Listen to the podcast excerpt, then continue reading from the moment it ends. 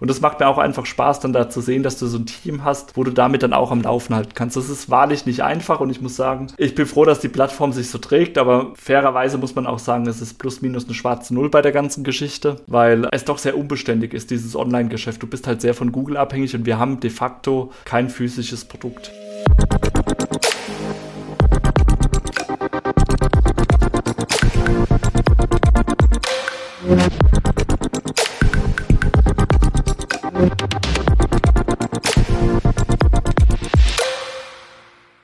Willkommen zurück hier beim Autokontext Podcast. Mein Name ist immer noch Derek Finke.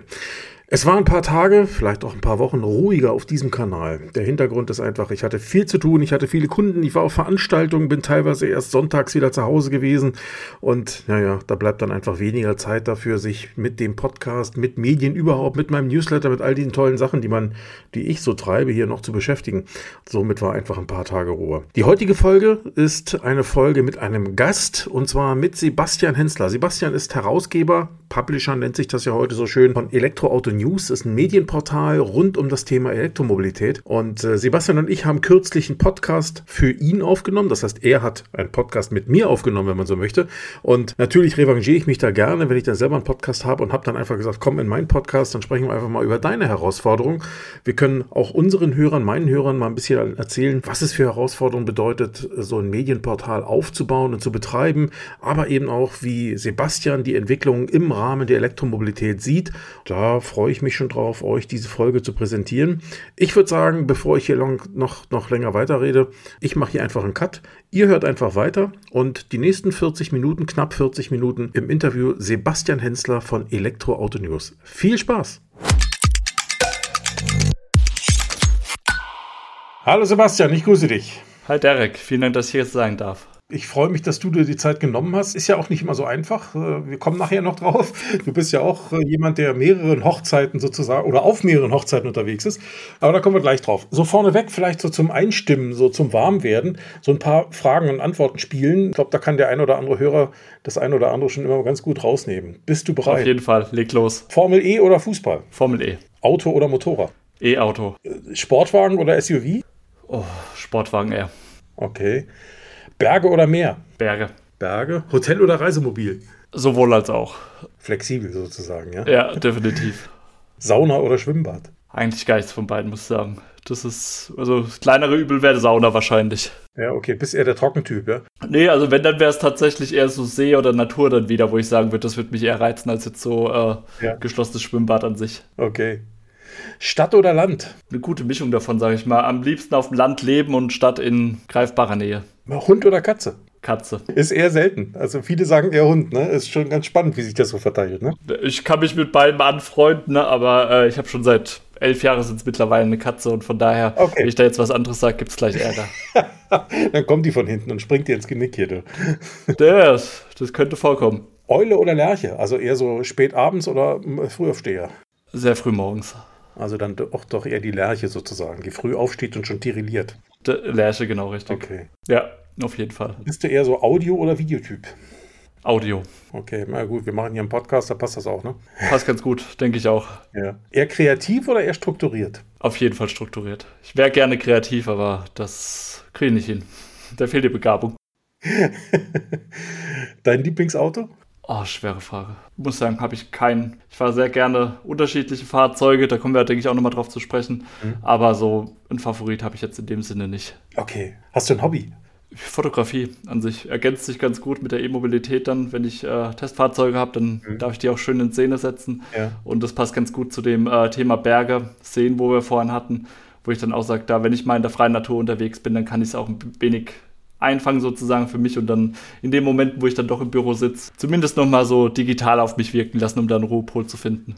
Ja, ich meine, wenn man es mal ganz realistisch sieht, dann, dann, ist das natürlich auch ein Stück weit auch ein bisschen kreative Ader, ne? die du über den Weg vielleicht auslebst. Ne?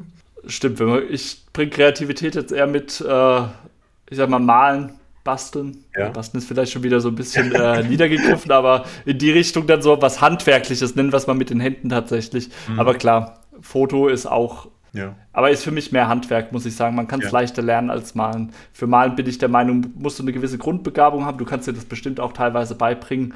Aber wenn da nicht so eine gewisse Grundbegabung vorhanden ist, dann wird es sehr schwierig, da lange Zeit zu wirken und sich da auch mit zu beschäftigen und das durchzuziehen. Und von daher beim Foto ist diese Grundbegabung, glaube ich, ganz gut vorhanden bei mir.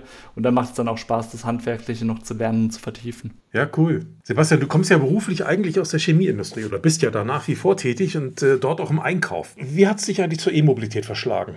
Ja, da muss ich ganz kurz korrigieren. Wir heißen zwar, oder wir haben Chemie mit dem Namen, mit Chemie ja. haben aber relativ wenig zu tun. Es kommt eher aus der äh, Geschichte der Firma, aber wir sind tatsächlich Automobilzulieferer. Okay. Und sind da im Bereich Dichtungstechnik, ich sag mal, gegen Störgeräusche und sowas unterwegs, um da vorzubauen, dass wenn du E-Auto oder Auto fährst, ich sag mal, von den Umgebungsgeräuschen, Reifenabrollgeräusche relativ wenig mitbekommst. Und ich durfte mich 2016 mit dem Thema Umsatzausweitung da mal beschäftigen in der Firma. E-Mobilität war da gerade so in den Kinderschuhen oder ist zumindest in den Medien dann so langsam aus den Kinderschuhen rausgekommen. Das war ja auch im Juni 2016, glaube ich, wo die Bundesregierung dann sich klarer zur E-Mobilität bekannt hat. Und ähm, da habe ich mich natürlich damit beschäftigt und dann auch so die ersten Informationen gesammelt und für mich aufbereitet und dann auch eben intern ins Unternehmen eingetragen. Das war so der Berührungspunkt. Vorher hat man mal einen Tesla auf der Straße gesehen oder den BMW i3, der ja alles andere als unauffällig war zu der Zeit, aber so bewusst dann eben zu diesem Zeitpunkt.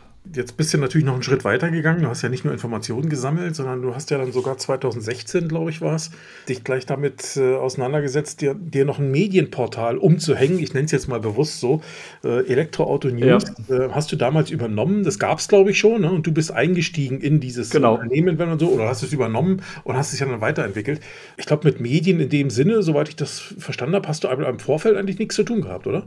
Im weitesten Sinne schon. Ich hatte schon mal vorher so einen äh, Blog dann tatsächlich im Internet okay. auf WordPress-Basis, wo ich mal so auch so kreativ dann eher, wenn wir da wieder bei der Schiene sind, aber der ist mittlerweile echt Vergangenheit. Das war dann auch schon zwei, drei Jahre vorher, wo der ähm, ad acta gelegt wurde.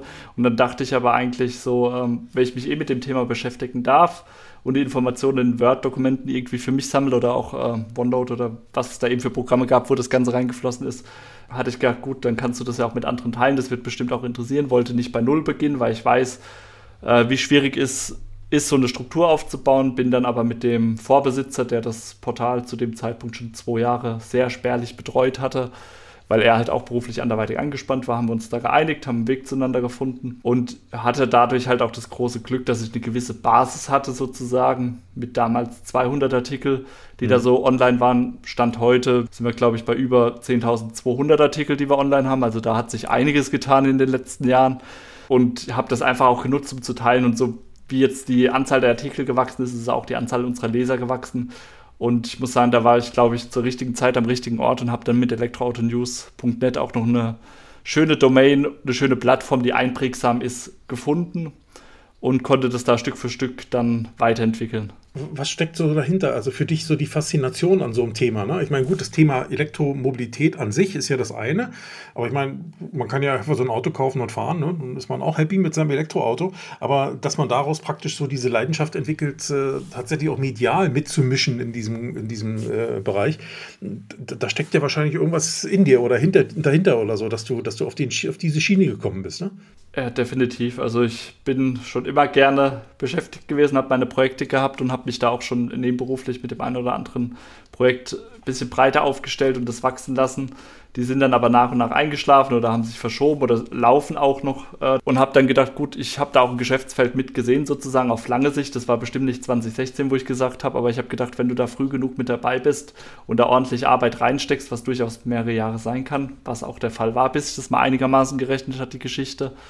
Äh, Gerade bei Medienportalen, das kennt man ja vielleicht, dass das nicht so ganz einfach ist, immer so zu monetarisieren und da dann auch Nutzen rauszuziehen.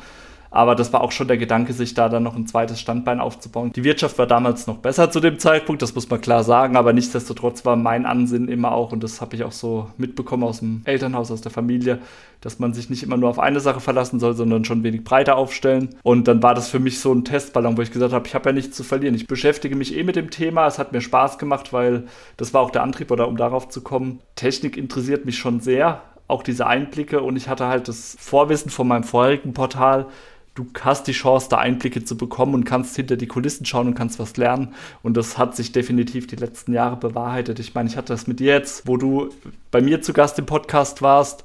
Und dann habe ich da auch andere ähm, Firmeninhaber, Unternehmer, Mitarbeiter von unterschiedlichsten Firmen aus der E-Mobilitätsbranche, egal ob es jetzt im Ladebereich ist, ob es von den Herstellern selbst ist, ob es von Zulieferern ist. Ich habe das Glück, da echt sehr tiefe Einblicke zu bekommen und das Ganze dann noch für jemand anderes festzuhalten. Also das ist eigentlich Win-Win-Situation für mich, weil ich darf tolle Gespräche führen. Ich gehe jedes Mal mit einer Erkenntnis, mit einem Gewinn an Wissen raus für mich und habe die Möglichkeit, das noch mit unseren Leser und Hörer, Hörerinnen dann eben so zu teilen. Was Besseres geht gar nicht. Und das war dann auch so der Ansatz, der sich da immer mehr rauskristallisiert hat. Und man hat halt auch gesehen, dass Bedarf da war in so einem Portal. Weil das mhm. ist von den äh, Leserzahlen doch kontinuierlich gewachsen und wächst immer noch. Mittlerweile sind da mehrere Player mit am Markt, aber ich glaube, dadurch, dass wir so früh mit dabei waren und so breit aufgestellt haben, neben dem Medienportal, Newsletter, Podcast, was wir da eben alles bespielen, sind wir da, glaube ich, schon zu einer festen Größe in dem Bereich geworden. Und das merkt man halt auch. War es zu Beginn noch so, sorry fürs lange Ausschweifen, äh, war es zu Beginn noch so, dass ich da in Anführungsstrichen an die Haustüren geklopft habe, um da Gespräche führen zu können mit Zulieferer oder Hersteller. Ist es mittlerweile so, dass ich eher sagen muss, schön und gut, dass sie hier an die Tür klopft, aber können wir vielleicht im Juli noch mal drüber sprechen, weil im Moment ist der Kalender einfach voll, weil ich das Ganze halt auch nebenberuflich mache, wo wir ja bestimmt auch gleich nochmal drauf kommen. Mhm. Also von daher, es ist eine schöne Reise für mich, wo ich sehr viel an Wissen und Einblicken mitnehmen kann, die mir einfach auch so helfen. Wie seid ihr da organisiert? Also ich mal, äh, du, du, wirst ja nicht alle Artikel selbst schreiben, denke ich. Du hast wahrscheinlich irgendwie, weiß ich nicht. Definitiv äh, nicht mehr. Wie macht ihr das? Also wir sind, zu Beginn war es tatsächlich so, dass ich äh, noch sehr viel selbst geschrieben habe. Da war aber das Thema auch, wie gesagt, Kinderschuhe. Da waren zwei, drei News am Tag in Ordnung und da hast du schon viel abfrühstücken können. Mittlerweile machst du Browser zu wieder auf und sind zehn neue Meldungen da gefühlt. Also von mhm. daher ist da auch ein Team mittlerweile gewachsen, weil ich halt auch gesagt habe, ich möchte das unabhängig von meiner Person machen. Sonst wirst du nie Urlaub oder die Möglichkeit haben, auch mal in Anführungsstrichen krank zu sein, wenn du krank bist, sondern du musst dann halt abliefern, gerade bei einem Newsportal und äh, habe dann relativ früh begonnen. Es müsste im September 2017 gewesen sein, also ein gutes Jahr, nachdem ich das Portal übernommen hatte, da den Michael Neissendorfer mit reinzunehmen. Der hat damals für die SZ geschrieben, unter anderem als äh, freier Redakteur und ist auch in dem Bereich E-Mobilität unterwegs. Da habe ich das große Glück, dass der mit uns gewachsen ist dass ich dem auch, also als freier Mitarbeiter, dass ich dem auch immer mehr zuschustern konnte und der auch einfach, ja, richtig Freude daran hat, an dem Portal mitzuwachsen und hatte dann ja auch die Möglichkeit, bei verschiedensten Events andere Kollegen, Journalisten kennenzulernen, äh, die in dem Bereich aktiv sind, unterwegs sind. Habe den Wolfgang Blank da jetzt mit aufgenommen, um da noch eins zu sagen, der auch viel beisteuert, der gerade für uns dann immer so bei diesen Testfahrten unterwegs ist, weil das ist was, wo ich zeitlich einfach nicht unterbekomme, hier für zwei Tage mal nach Barcelona zu fliegen, um dann ein Fahrzeug für eine Stunde zu fahren, das wird mir tierisch Spaß machen. Man sieht immer viel und bekommt Eindrücke, aber rechnet sich nicht für mich. Von meiner Zeit her, muss ich ganz ehrlich sagen. Das ist einfach zu knapp. Und, aber er hat die Möglichkeit, das dann zu verbinden, kann das für unterschiedliche Medien aufbereiten und äh, spielt es dann bei uns immer online.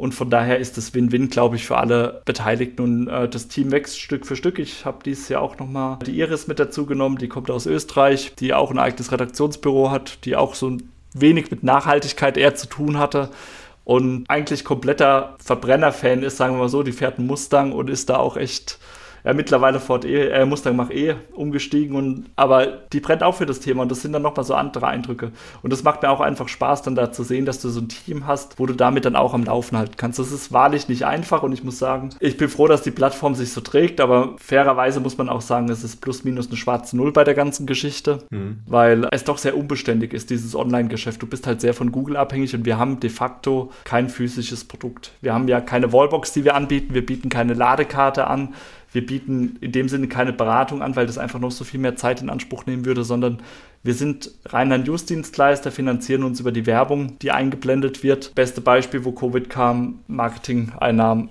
einfach rapide abgesunken, weil klar, wo wird zuerst gespart, wenn ich keine Kaufhäuser, äh, wenn ich keine Autohäuser mehr auf habe, um Fahrzeuge zu verkaufen, brauche ich keine Werbung für machen. Mhm keine Werbung bei uns im Portal heißt dann halt auch wieder aus der Substanz leben. Und wir organisieren uns da relativ easy mit, äh, ich sag mal, Mail und Excel Online, wo dann eben die entsprechenden Links drin landen, wer da was äh, macht. Also sehr lean vom immer noch diesen Startup-Gedanken da hinten dran, wo ich auch einfach sage, wir müssen es ja auch nicht komplizierter denken. Im Endeffekt sind wir nur eine News-Plattform.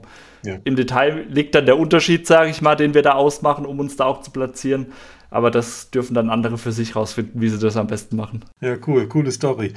Wenn, die, wenn du mal jetzt auf die E-Mobilität schaust, ne, also ich meine, die hat sich ja in den letzten Jahren schon entwickelt. Ähm, ich denke, viele Menschen, die, die sich bis vor einigen Jahren oder Wochen oder Monaten noch gar nicht vorstellen konnten, fahren jetzt auch so ein Auto und äh, und siehe da, es funktioniert doch. Wenn man jetzt mal versucht, nach vorne zu schauen, unabhängig von allen möglichen aktuellen Ereignissen, die uns gerade hier so ein bisschen das Leben schwer machen, äh, nicht nur uns, sondern vor allen Dingen noch einigen anderen Menschen, die weiter östlich leben.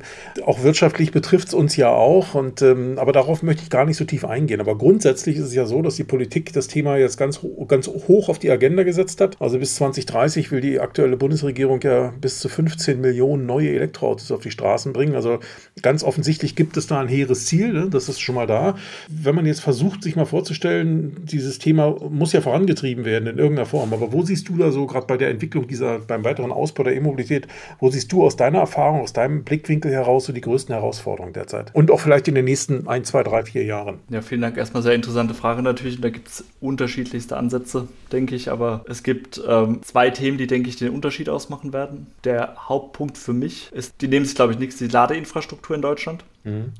Deutschland im Allgemeinen erstmal für unser Ziel, sage ich mal, mit den 15 Millionen E-Fahrzeugen. Kann ich gleich nochmal drauf eingehen. Und das andere ist die Verfügbarkeit von E-Fahrzeugen in den Segmenten, wo sie benötigt werden. Kann man auch gleich nochmal ausführen. Also zur Ladeinfrastruktur nochmal. Gibt es immer die Diskussion, brauche ich schnell Lader? Wo lade ich die Fahrzeuge? Im Endeffekt ist das, glaube ich, ein Thema, was noch nicht so ganz durchdacht ist oder in der Masse angekommen ist. Es gibt immer noch das Thema Reichweitenangst. Ich glaube, Reichweitenangst auf langen Strecken ist in Deutschland ad acta zu legen mit unserem Netzwerk, was wir an den Autobahnen haben, was ausgebaut wird. Da hast du immer die Möglichkeit, äh, dich dementsprechend äh, zu versorgen, zu laden. Da ist dann eher das Thema Zuverlässigkeit der Ladestation, dass du dann auch laden kannst, wenn du willst. Wesentlich wichtiger wird die Tatsache sein des Ausbaus äh, des Ladens innerstädtisch. Da kann man dann nochmal unterscheiden zwischen äh, öffentlichen und nicht öffentlichen Laden. Also das heißt, wenn du es in die breite Masse bringen willst, musst du Lademöglichkeiten im privaten Umfeld, also bei dir daheim, egal ob jetzt Einfamilienhaus oder Mehrfamilienhaus. Laden beim Arbeitgeber, das heißt ja auch nicht umsonst laden dort. Also das muss ja nicht die Voraussetzung sein, sondern zumindest die Möglichkeit, ich kann dort laden und kann es vielleicht abrechnen, dass ich da laden kann, weil kommt ja auch wieder darauf an, wenn du auf dem Land wohnst, vielleicht keine eigene Ladestation bauen kannst. Also ich sag mal hier, ich wohne mehr Familienhaus, drei Parteien, ältere Elektrik dahinter, Kostenpunkt 35.000 Euro, um hier Wallboxen hinzubekommen. Für 35.000 Euro kann ich oder mein Drittel davon kann ich eine ganze Weile irgendwo anders laden. Ich wäre dankbar dafür, wenn mein Arbeitgeber das anbietet und wenn ich dann sagen kann, gut, am Ende vom Monat wird es halt abgerechnet. Reine Stromkosten ohne Gewinn dahinter, sage ich mal, werde ich nicht der Einzige sein. Also das mhm. sind so Themen. Und dann gibt es halt noch die Thema des Schnellladens. Das sehe ich jetzt eher in so Großstädten wie München das hatten wir auch äh, gerade in einem der vergangenen Podcasts, die Diskussion, da musst du eigentlich auch Ladestationen haben, aber halt nicht diese AC-Lader mit 11 oder 22 kW, sondern auch Schnellladestationen. Weil was haben wir für Probleme in München, dass dann eben München in diesem Beispiel für eine Großstadt sozusagen, äh, dass dann die Parkplätze halt zugeparkt werden, du lädst da, nuckelst vor dich hin und hast dann deinen Parkplatz. Idealerweise ist es doch aber so, dass du hingehst, Schnelllader, auch von mir aus 150 kW, wenn es dein Fahrzeug kann, du pumpst den äh, Akku voll und musst nur einmal die Woche dann hin, wenn du pendelst, weil diese typischen Pendelstrecken maximal 80 bis 90 Kilometer, da kannst du mittlerweile mit jedem, Anführungsstrichen, normalen E-Auto fast eine Woche überleben, dass mhm. du nur ein oder zweimal die Woche laden musst. Und dann willst du ja eigentlich nicht stundenlang irgendwo rumstehen, sondern idealerweise schnell laden und dann wieder heim auf einen eigenen Parkplatz. Und ähm, ich denke, da muss noch ein Umdenken stattfinden und da muss einfach auch ein bisschen mehr Hirnschmalz noch reingesteckt werden, dass man nicht immer nur auf Autobahn beschränkt denkt, oh, wir brauchen da die Schnelllader, sondern Schnelllader-Hubs in der Stadt, die Möglichkeit privat daheim oder bei der Arbeit zu laden. Das wären so die Ansätze, die ich zum Thema Laden erstmal sehe oder wo wir auch Hausaufgaben haben. Zumal ja auch immer mehr E-Autos äh, tatsächlich auch sehr schnell geladen werden können. Ne? Also in kurzer Zeit relativ viel Strom auftanken können, wenn man so möchte. Klar, Richtig. Äh, Porsche hat das mit dem Taycan los, hat damals da losgelegt mit der entsprechenden Technologie. Hyundai hat mit dem Ionic 5 ja nachgezogen und ich, äh, Kia kam dann auch, klar, ist Konzernschwester, aber ich denke mal, das wird ja dann der Standard sein. Zumindest, ob, ob, ob es jetzt dieser Standard ist, aber zumindest das, was das Resultat dieses Standards ist, nämlich, dass du in relativ kurzer Zeit von, was weiß ich, 10% Akku-Restreichweite, wenn du so möchtest, auf 80 hochladen kannst. Das ist ja, ich glaube, darum geht es ja im Wesentlichen, ne? dass das auch in irgendeiner Form gemacht werden kann. Und ich glaube, da, da wird es auch mehr Auswahl geben geben, denn die nächste Generation an Fahrzeugen wird ja auch kommen. Äh, jetzt haben wir ja mehr oder weniger noch mehr, vielleicht nicht die erste, aber so gefühlt zumindest für viele Menschen ist das ja die erste Generation E-Autos, mhm. die wir mhm. derzeit haben. Und ich denke mal, die nächste wird dann schon wieder mehr können und, und sollen. Jetzt hast du ja vorhin auch noch angesprochen, das Thema Verfügbarkeit von Fahrzeugen, was ja im Moment eher ein Schmerzpunkt ist, nicht nur für die Hersteller, sondern auch für die Händler und auch für die Kunden. Siehst du denn da irgendwo Licht am Tunnel? Ganz kurz, ich würde gerade noch mal kurz zum Thema Laden zurückgehen, ja, um das aufzugreifen, was du eben gesagt hast. Klar, ich sehe das auch so, wenn du von außen drauf blickst, sind wir noch in der ersten Generation, aber selbst da finden Schritte statt. Ich war jetzt letzte Woche beim Smart äh, One, äh, Hashtag One, der vorgestellt mhm. wurde, seine Weltpremiere gefeiert hat. Kompakt-SUV sozusagen, ein Crossover-SUV, der smart eher klein ist, aber selbst der kommt jetzt schon mit einer Ladeleistung von 150 Kilowatt daher, beziehungsweise 22 Kilowatt AC-Laden. Also auch da hat man verstanden, dass es weniger über die Akkukapazität geht, ob der jetzt 400 oder 480 Kilometer am Stück fährt, mhm. sondern vielmehr über die Thematik, wie schnell kriege ich wieder Energie rein. Und ich denke gerade dieser Wandel, so wie du auch vorhin gesagt hast, Hyundai Kia, das wird im Massenmarkt auch reinkommen. Natürlich ist es schön, wenn es ein Porsche Taycan kann und ein Porsche Taycan ist ein tolles Auto fahre ich auch sehr gerne, aber sind wir mal ganz ehrlich, das ist ein Auto, was sich die wenigsten von uns leisten können oder wollen. Also da bezahle ich lieber in meiner Wohnung was ab, als äh, mir so ein Fahrzeug zu leisten, muss ich ganz ehrlich sagen. Das sind halt die Prioritäten, die man setzt. Aber äh, davon mal abgesehen, das wird in den Massenmarkt Einzug halten und wird da Veränderung bringen. Mhm. Aber da kommen wir jetzt auch zu dem Thema Lieferfähigkeit. Ich habe das weniger jetzt auf die Thematik mit natürlich jetzt Ukraine dann und auch Covid mit Halbleitermangel und äh, Rohstoff generell dann eben Verfügbarkeit bezogen, was natürlich ein Thema ist, was gelöst werden muss, wo ich jetzt von der Thematik E-Auto Verfügbarkeit mal zur Seite schieben würde, weil das ist was, was uns noch eine Weile wahrscheinlich begleiten wird, selbst wenn sich das jetzt morgen erledigt hätte mit dem Angriffskrieg von Russland. Bis da die Ketten wieder laufen, wird das einfach dauern. Wichtiger war mir eher der Punkt zu sagen, okay, es werden die richtigen Fahrzeuge angeboten.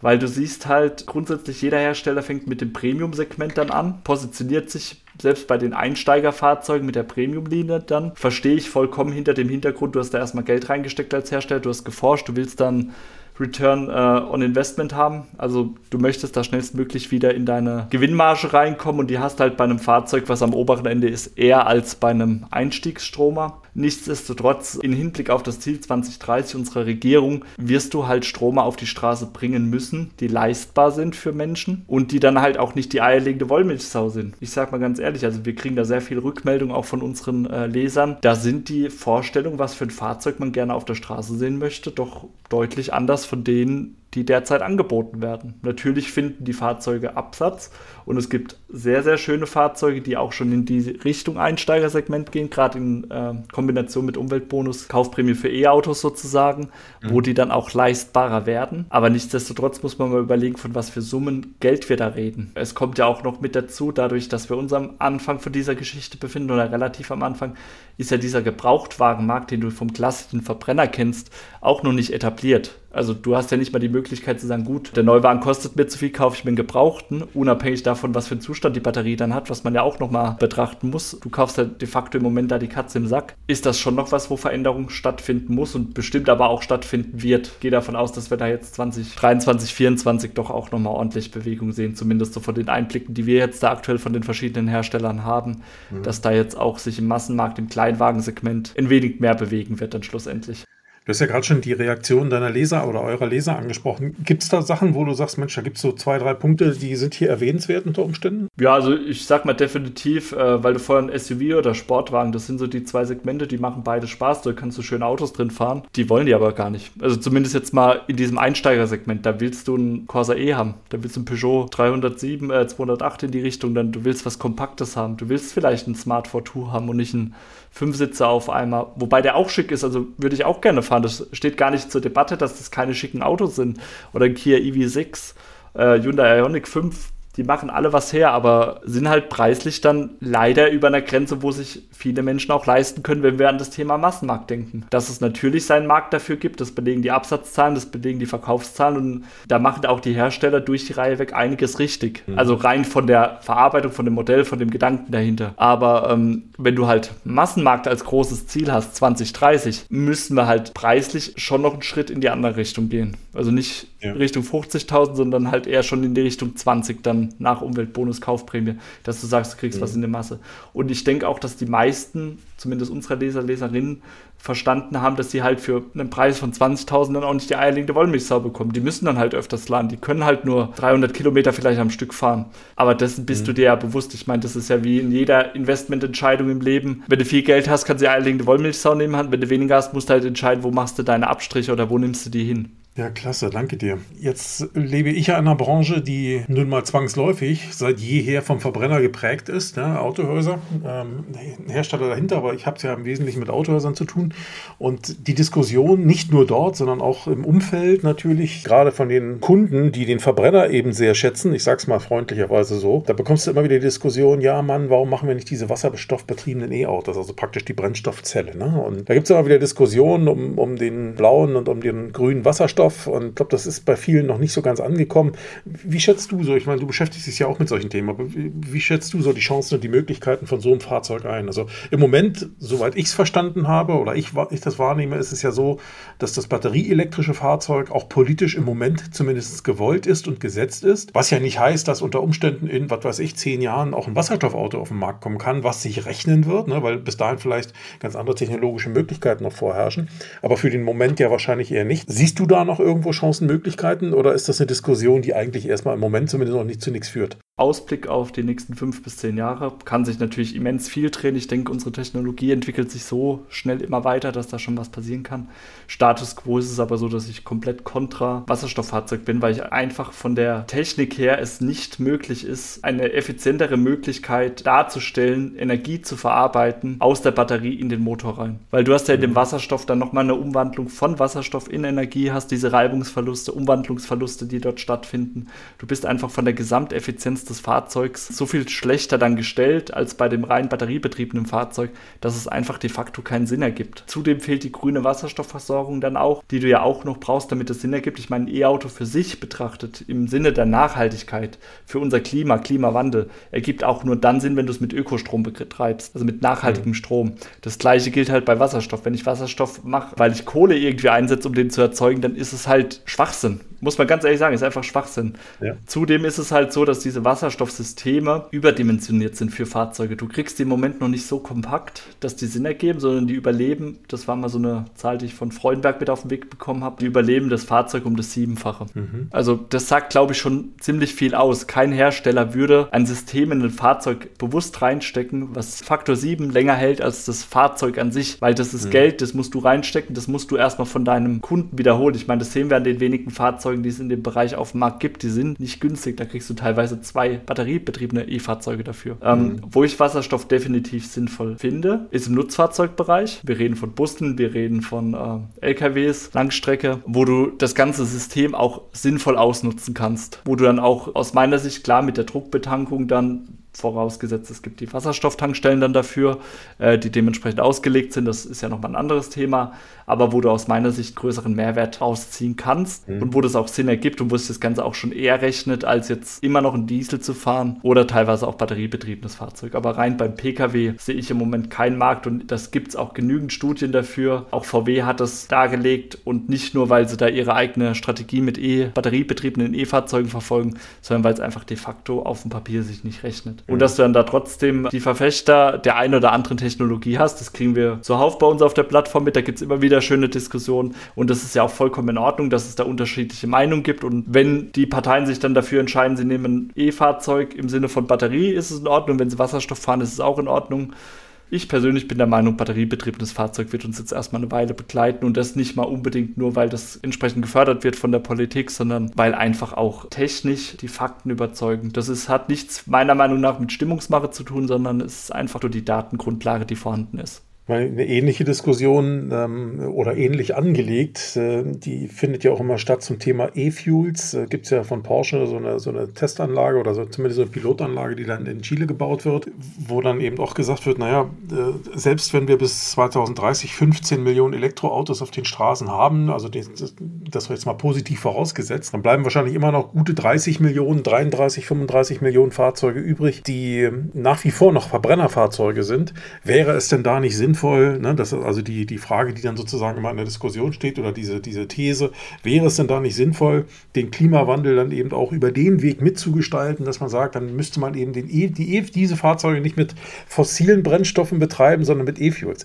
Jetzt kann man natürlich sagen, ja klar, wäre das sinnvoll, aber die Frage ist ja immer auch wieder die, die Frage der Verfügbarkeit. Ich habe schon gerade gesagt, die, die Fabrik steht in Chile, weil da viel Sonne ist äh, und wahrscheinlich noch ein paar andere Möglichkeiten, ein paar Grundstoffe, die man dafür braucht, aber das ist auch wieder die Frage, wie bekommt man E-Fuels aus Chile nach Deutschland jetzt oder nach Europa? Ja, das sind ja auch so spannende Fragen. Also ich vermute mal, dass das wahrscheinlich genauso wenig eine realistische Alternative ist wie dem Wasserstoff im Moment für ein Elektroauto, oder? Alternative zum E-Auto stellt es auf keinen Fall aus meiner Sicht dar, dass das für einen Verbrenner weit gedacht, ich sag mal auf einem anderen Stand der Technik vielleicht sinnvoll ist, weil wir werden einen großen Bestandsmarkt haben an äh, Verbrennerfahrzeugen. Mag sinnvoll erscheinen, aber Status quo auch aktueller Stand der Technik und mit dem Gedanken, wir müssen in Chile E-Fuels erzeugen, um die dann mit dem Schiff oder über Leitung hier nach Deutschland rüber zu bekommen. Noch keine Marge dran, noch keine Einspeisung in irgendwelche Tankstellen. Glaube ich nicht, dass sich das so rechnet. Muss ich ganz ehrlich sagen, das ist für mich, bin ich technisch nicht so drin. Da möchte ich jetzt auch gar nicht tiefer ja, reingehen. Klar. Aktuell nur das, was ich sehe und gelesen habe,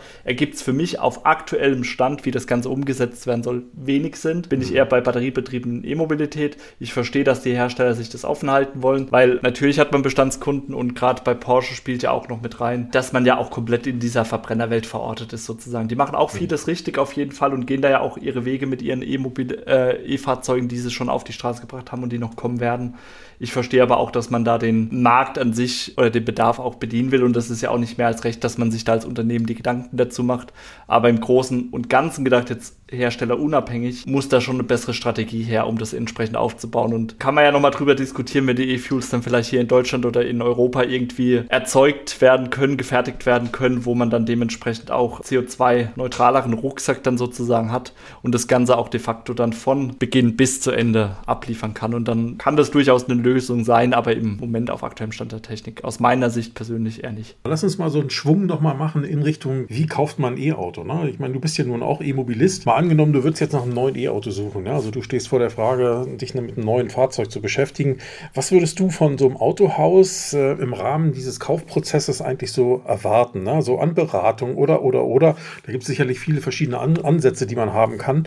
Aber jetzt mal so aus deiner Perspektive, klar, du kennst dich natürlich nur ein Stück weit aus mit den Fahrzeugen, aber grundsätzlich, wenn du dich mal in die Lage versetzt, was würdest du erwarten von so einem Händler? Wahrscheinlich ist es ja so, wenn man ewig Audi gefahren ist oder BMW oder Mercedes, dann geht man ja wahrscheinlich erstmal dort wieder hin. Mhm. Ähm, das würde ich jetzt mal als Grundvoraussetzung nehmen, dass das so deine Anlaufstelle wäre. Ist ja auch egal, kannst ja auch Hyundai, Kia alles mit einsetzen. Ja. Du würdest eher zu dem Hersteller erstmal gehen, wo du vielleicht schon mal warst und suchst da natürlich dann auch deine Beratung. Da würde ich mir dann wünschen oder fände ich es sinnvoll, dass man nicht direkt anfängt, ah, hier ist unser neues Modell XYZ, sondern dass man auch erstmal abklopft, was sind die Bedürfnisse des Kunden. Also fängt damit an, was für Strecken fährt er.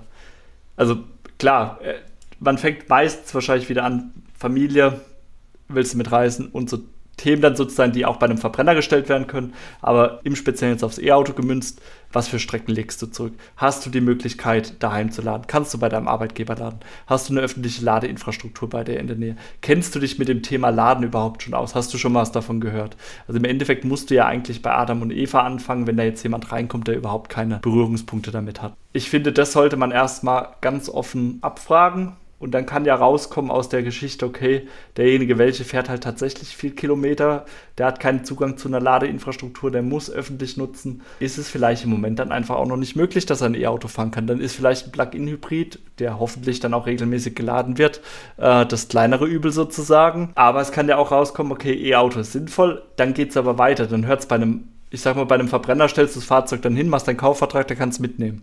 Bei einem E-Auto musst du dann ja auch ein bisschen was erklären. Hier, Batterie, die im Laufe der Zeit abnimmt, Hinweis auf die Garantie der Hersteller für die jeweiligen äh, wie schaut es mit Ladeinfrastruktur aus? Wo fängst du da an? Also was brauchst du als Wallbox? Ich meine, ich brauche mir keine 22 Kilowatt Wallbox heimstellen oder an die Wand nageln, wenn mein Fahrzeug das dann nicht kann. Du kannst dich bewusst entscheiden, um dich für die Zukunft aufzustellen, klar, aber auch da sollte vorab die Aufklärung sein und dir die Entscheidung überlassen. Dann äh, das Thema Ladetarife, das ist ja auch sowas, wo wir Gott sei Dank von weg sind, aber ich erinnere mich noch 2016, 2017, wo du gefühlt dein Geldbeutel aufgeklappt hast und dann sind da 15 Visiten, äh, Charging-Karten runtergeklappt, um da dann die richtige Wahl zu treffen Und ich denke, das gehört auch meiner Meinung mit dazu, dass Hersteller da Aufklärungsarbeit betreiben. In der Regel ist es ja auch mittlerweile so, dass die meisten Hersteller ihre eigenen Ladenetzwerke haben oder im Verbund dann mit anderen arbeiten und da dann einfach auch nochmal darauf hinweisen. Und da gibt es ja auch die Thematik, nehme ich einen einfachen Tarif ohne Grundgebühr und zahle dafür mehr oder zahle ich eine gewisse Grundgebühr, kann dafür dann aber günstiger laden. Und da sind wir wieder beim Einstieg der Frage, wie viel fahre ich als Person im Monat? Ab was für einer Menge Kilometer, die ich zurücklege mit dem Auto, rechnet sich das für mich? Also kann ich da auch dementsprechend wieder als Händler beraten. Also aus meiner Sicht ist es so, dass man wegkommt von diesem klassischen Händler, ich verkaufe dir jetzt Modell A, B oder C. Klar geht es in erster Linie immer noch um das Fahrzeug, das du verkaufst, aber du hast auch eine Ladeinfrastruktur, die du mit anbietest. Wenn du das weiterdenkst, kannst du sogar einen Fachbetrieb für Photovoltaik mit einbinden, dann noch schlussendlich, dass du das Ganze weiterdenkst, dass du das Energiesystem, dann hast du vielleicht noch Batteriespeicher mit dabei oder bietest die Möglichkeit, das E-Auto mit anzubinden. Du kannst die Möglichkeit äh, mit der Ladekarte dann direkt mitvermarkten. Also ich glaube einfach, dass der Autohandel an sich wegkommen muss von diesem klassischen Modell. Ah, da kommt jetzt jemand rein, der will ein Auto nur kaufen und du bietest ihm halt an, was du jetzt gerade da hast, du machst ihm das schmackhaft, hin dazu, dass er ein gutes Gefühl hat, dieses rundum sorglos Paket von dir geboten zu bekommen und dann auch nicht nur das richtige Modell für sich zu wissen, sondern er hat dann auch noch Lademöglichkeit, eben diese ganzen Themen mit dabei mag sich erstmal nach mehr Arbeit anhören, ist es auch. Man muss sich da mehr mit dem Kunden wieder reinversetzen. Aber ich denke, wenn du ein richtiger Vertriebler bist und du hast da Lust drauf, dann ist es ja genau das, was dein Geschäft tagtäglich interessant machen kann. Du kannst da sehr viel Neues lernen, du kannst da vieles mitnehmen. Du solltest als Autohändler, wenn du halt Marke A verkaufst, dich auch ein bisschen über B, C und D informieren und solltest aus meiner Sicht zumindest würde ich das so handhaben, auch so fair sein, dann zu sagen, okay, nee, B, C und D, die sind alle schlecht, die können nichts, sondern auch fairerweise dann zugestehen, das und das können die vielleicht besser, ist für sie aber nicht relevant, weil unser Modell kann das und das und das passt zu ihnen. Also du musst da mehr Expertise als äh, Händler aufbauen, aus meiner Sicht. Und du hast ja aber auch die Möglichkeit, dir ein ganz nettes Zusatzgeschäft sozusagen noch mit dazu zu holen. Du kannst für die Wallbox, wenn du einen Elektriker vermittelst, eine Provision einstreichen. Für die Wallbox an sich dann vielleicht, wenn du da mit einem Händler oder mit einem mit einer Auswahl an Ladestationen zusammenarbeitest. Gleich, wenn du dann noch die Nummer größer denkst, oh, Hausbesitzer, kannst noch Photovoltaik draufknallen, bietest vielleicht sogar noch einen Ökostromtarif mit an, der ja auch Sinn ergibt, wenn man nachhaltig fahren möchte. Also und, und, und. Das sind ja nicht nur Herausforderungen, die du als Händler hast, sondern du hast ja auch immenses Potenzial, wie du dich da auch dementsprechend ähm, positionieren kannst. Können deine Hörer gerne auch bei uns oder bei mir in der Podcast-Folge mit dir dann eben zu Gast vorbeihören. Das sind ja auch alles Themen, die du auch schon mit auf die Strecke gebracht hast und wo du ja auch so immer runterbeten wirst, wahrscheinlich, wenn dich da jemand drum bittet, äh, was und wie kann man da beraten. Mhm. Es ist natürlich alles mit Arbeit verbunden, aber ich glaube, da wird sich auch die Spreu vom Weizen trennen und ähm, da wird sich auch wahrscheinlich der Automobilhandel nochmal neu aufstellen und ausrichten.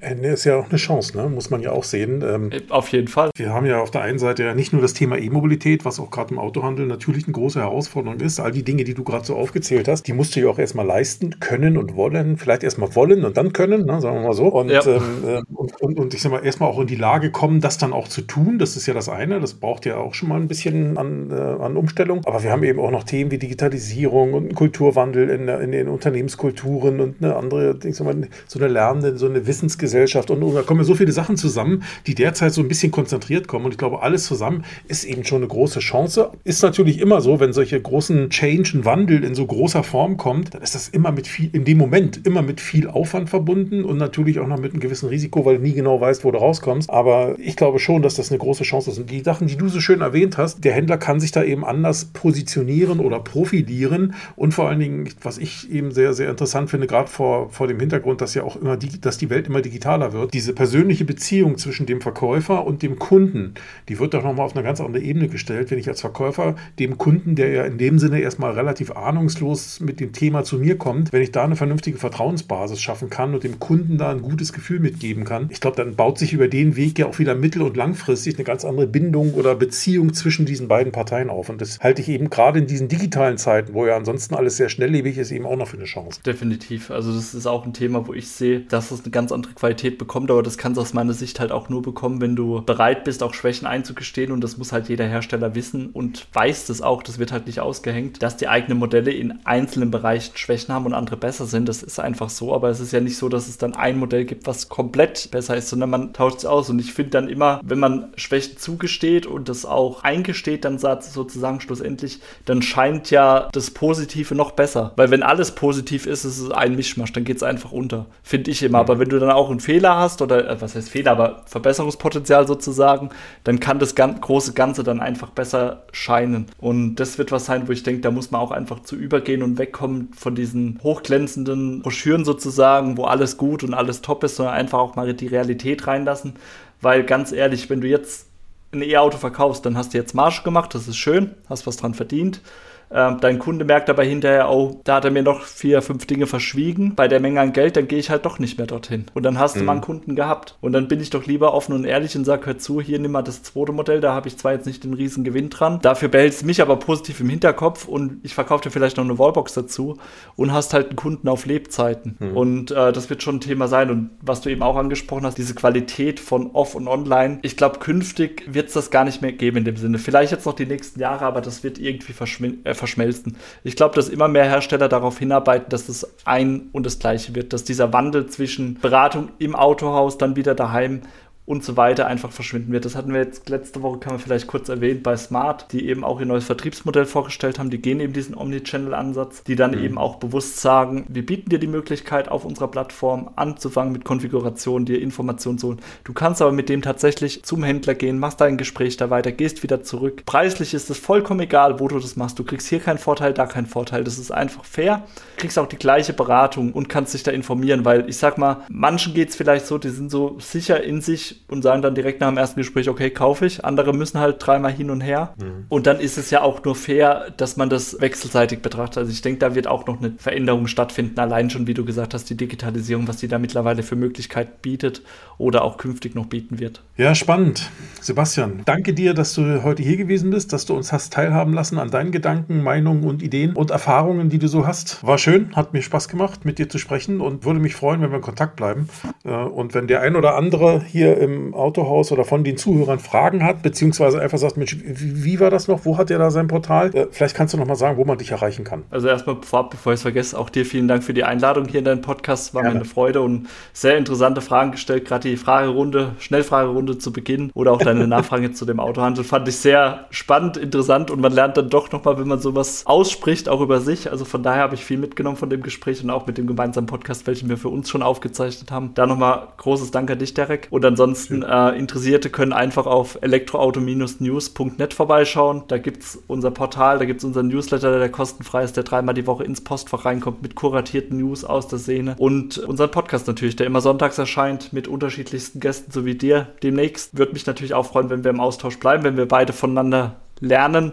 Und ich denke, ähm, da wird noch viel passieren, dass wir da uns auch in einem halben Jahr oder in einem Vierteljahr wieder austauschen können, um einfach zu sehen, wie schnell findet der Wandel statt, wo geht die Reise hin, was gibt es für neue Impulse. Und daher nochmal vielen Dank für die Einladung in deinen Podcast. Klasse, gern geschehen und äh, war doch ein schönes Schlusswort. In dem Sinne, äh, hab dich wohl, bleib gesund vor allen Dingen und ja, dann vielleicht bis in einem halben Jahr. Genau, bis dahin. Mach's gut, Derek. Ciao.